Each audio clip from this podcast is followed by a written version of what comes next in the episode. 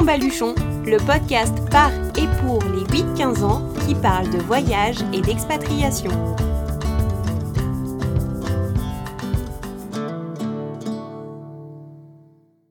Bonjour à toutes et à tous. Je suis ravie de vous retrouver en compagnie de Daphné, 10 ans et demi, et Liam, 8 ans. Si vous avez écouté la première partie de cet épisode sorti il y a 15 jours, vous connaissez déjà ces deux petits baroudeurs qui parcourent les routes du monde avec leurs parents depuis près de 4 ans à bord de leur camping-car Tadam. La dernière fois, ils nous ont raconté comment ils faisaient l'école sur la route, entre lecture et visite, mais surtout, ils nous ont partagé les bienfaits de ce type d'apprentissage. Aujourd'hui, nous partons pour leur pays coup de cœur, la Tunisie. De Djerba au désert, ils nous expliquent ce qui les a marqués dans ce beau pays, de l'hospitalité de ses habitants, mais aussi de ses couchers de soleil inoubliables. Ils nous racontent également l'importance des rencontres durant leur voyage. Et tout un tas d'autres choses que je vous laisse découvrir en écoutant. Prends ton baluchon, nous partons découvrir la Tunisie. Bonjour à tous les deux, je suis contente de vous retrouver. La dernière fois, euh, nous avons parlé de l'école sur la route et de l'apprentissage que le voyage euh, permet au quotidien. Aujourd'hui, j'aimerais que vous me racontiez votre séjour en Tunisie. Je sais que vous l'avez tous les deux adoré, donc j'ai vraiment hâte que vous nous partagiez vos meilleurs souvenirs. D'abord, est-ce que vous pouvez me dire combien de temps vous avez passé en Tunisie et quand c'était? Six mois. En 2020, normalement, on devait faire que trois mois.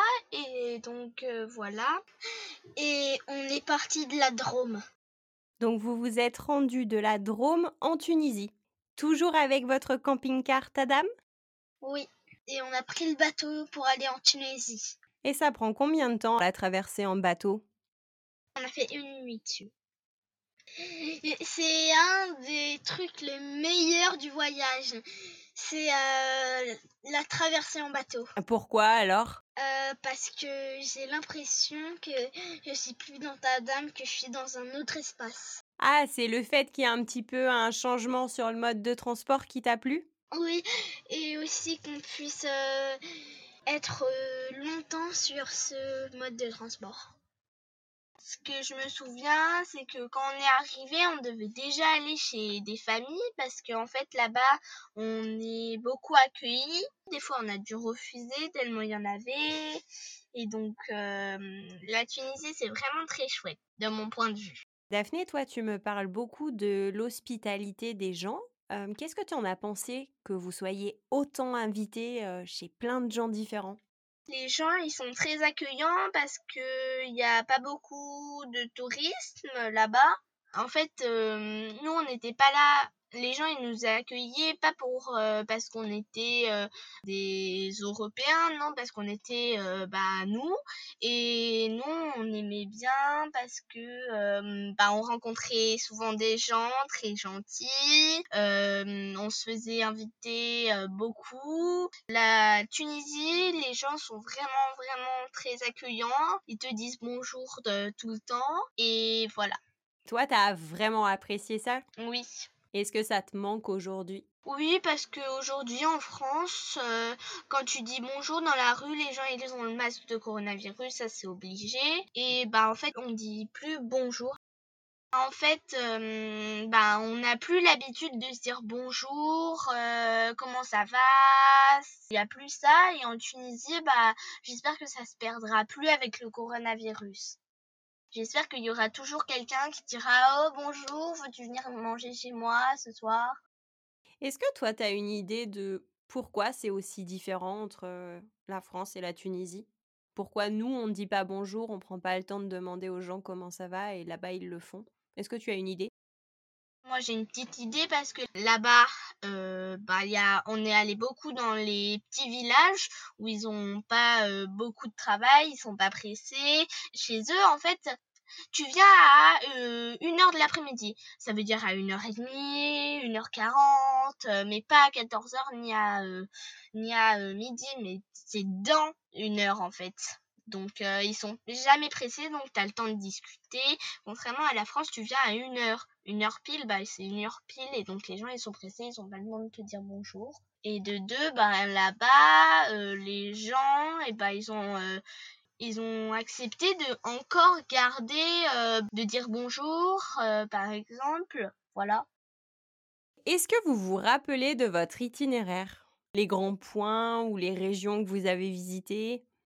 Je me souviens de Tunis parce qu'on a rencontré des gens super sympas là-bas. C'était celui qui nous avait invités sur le bateau. Euh, et aussi des gens qu'on avait rencontrés et qu'on avait failli aller dans leur école. Et après, euh, il y a eu encore des gens, mais je sais plus qui. Euh, et aussi, on est allé à... C'était avec plein de bateaux. Euh, c'est une c'est avec plein de petites villes, c'est magnifique, mais on n'a pas trop eu le temps de la visiter. On était plus en confinement que la visiter. T'as été confiné à Djerba. Alors t'as passé trois mois là-bas sans rien pouvoir faire, c'est ça? Si, on avait une grande maison au bord de l'eau. Elle s'appelait la Maison Blanche. Il y avait un tournage de film là-bas. On l'a loué et, et on se baignait presque tous les jours. D'accord. Et d'ailleurs, Daphné, euh, dans le petit document de présentation que je vous ai envoyé, tu m'as écrit que euh, tu te sentais comme chez toi à Djerba. Est-ce que tu peux nous parler de cette île? C'est qu'il fait très beau et qu'en en fait on a vécu longtemps là-bas. On a fait notre premier confinement là-bas. On avait des amis euh, très chers et ben pendant qu'on est passé ces trois mois enfermés, en fait vraiment je me suis sentie bah, un peu comme chez moi et donc voilà. Donc c'est un endroit où tu aimerais particulièrement retourner, j'imagine? Oui. Parlons-en un petit peu de ce confinement. Comment toi tu l'as senti d'être confiné en Tunisie? Mmh, J'ai senti une bonne vague de d'enfermement. On était super libre avant le confinement. Et ça a été difficile justement ce changement de plus pouvoir rien faire? Mmh, Oui. Et est-ce que c'était quand même sympa d'être confiné en Tunisie plutôt qu'ailleurs? Oui, et en plus on a euh, confronté la loi. On a invité les copains qui sont venus chez nous. Il y a prescription. Et alors, quels sont vos coups de cœur en Tunisie? Les petits villages dans le désert, euh, bah, c'est euh, chouette et euh, de la campagne aussi. Tu nous décris des petits villages, tu nous parles du désert, tu nous parles de campagne. Est-ce que tu pourrais essayer de, de mettre des mots un petit peu sur ce paysage pour expliquer aux gens qui nous écoutent aujourd'hui à quoi ça ressemble tout ça, pour ceux qui sont jamais allés là-bas? Bah, dans les petits villages, en fait, c'est souvent sur les montagnes, plein de sable et de rochers.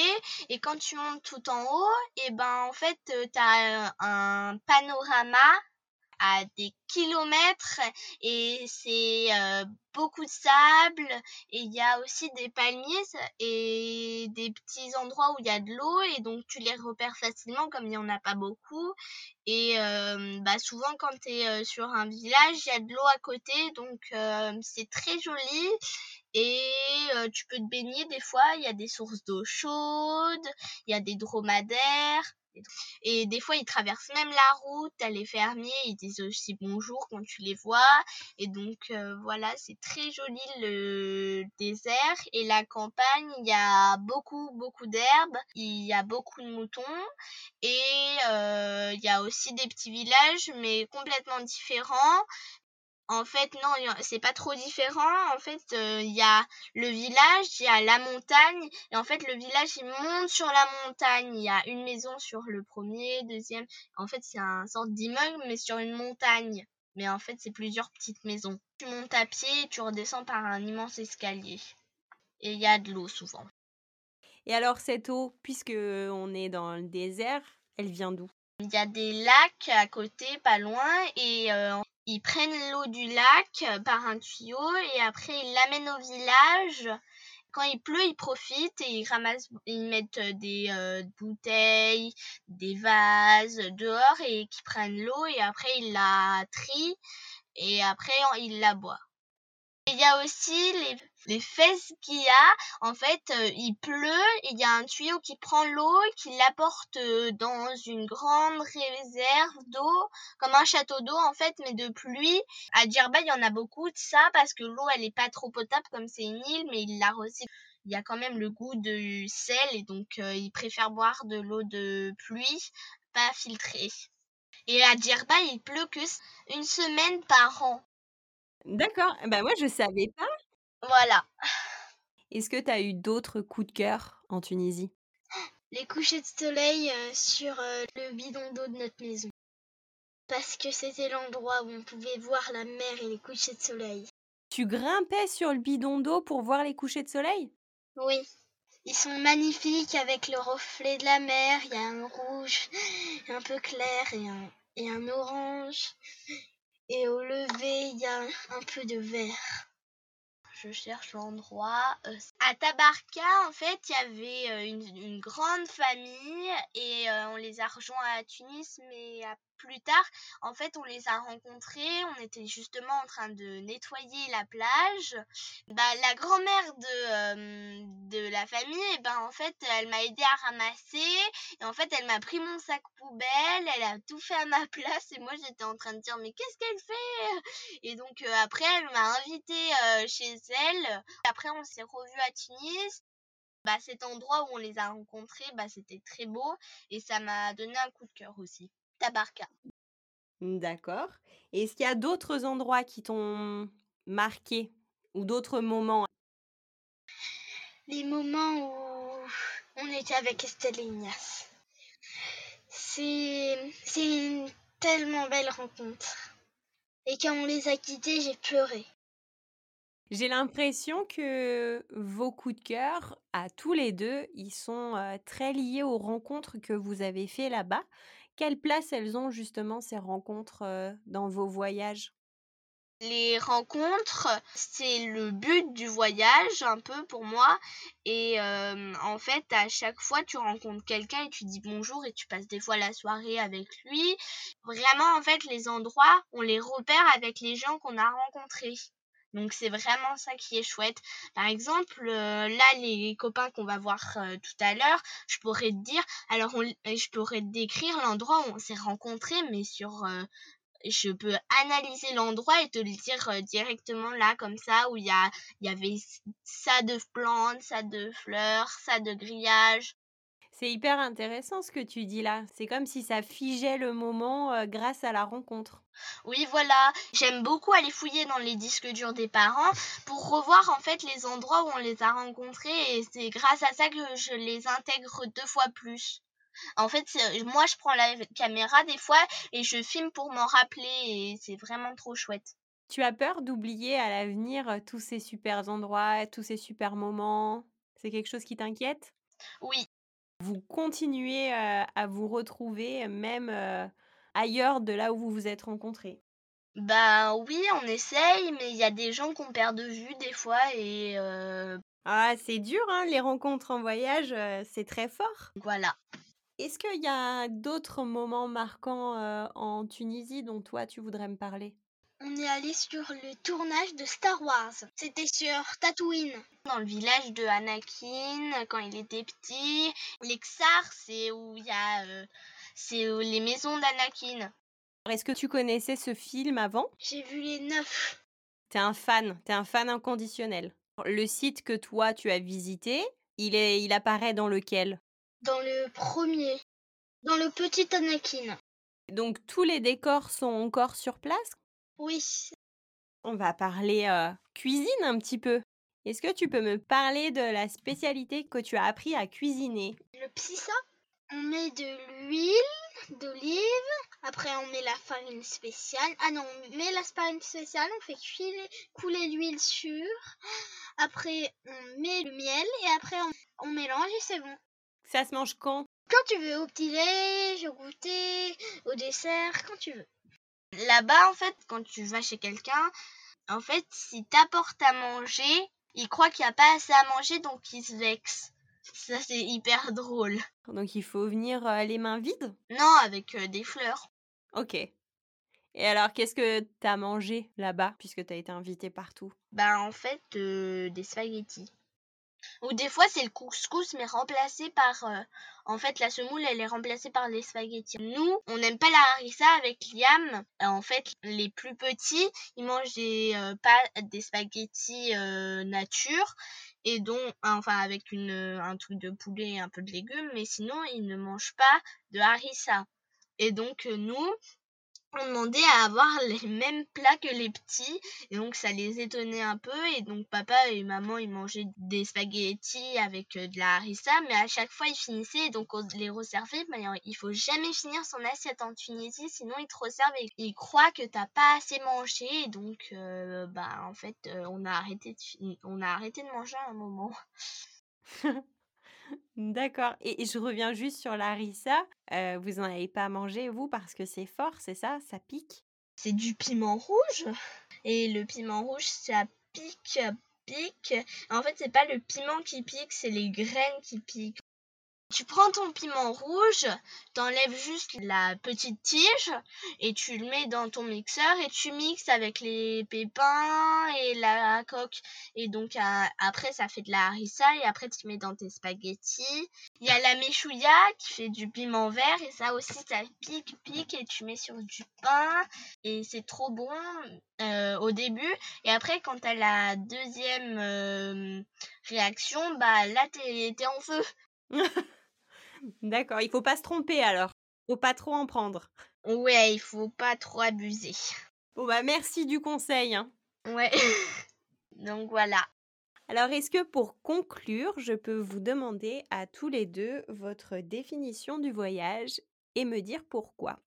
Ça me fait penser à découvrir des endroits et des choses et à des rencontres de, de ceux qui sont à l'école, qui restent euh, chez eux et des fois qui vont pas en vacances et de ceux qui voyagent, qui savent euh, quand je dis euh, qu'est-ce que c'est le mot voyage, bah, ils passent comme moi donc euh, ça euh, c'est bien et il y a aussi ceux qu'on doit aller voir le samedi et le dimanche parce qu'ils ont école donc euh, voilà. Donc le voyage et les rencontres c'est ça de mon point de vue. Le voyage, c'est beau, c'est- magnifique et c'est froid et c'est chaud. Mais moi je veux savoir pourquoi. Je veux que tu m'en dises plus sur ta conception du froid et du chaud du voyage. Le froid, c'est l'hiver, le chaud, c'est l'été et la beauté, c'est la nature. Waouh. Bon bah je crois que tout est dit. Je vous remercie tous les deux pour cette belle définition et je vous souhaite surtout une belle continuation. À bientôt. Au revoir Au revoir et à bientôt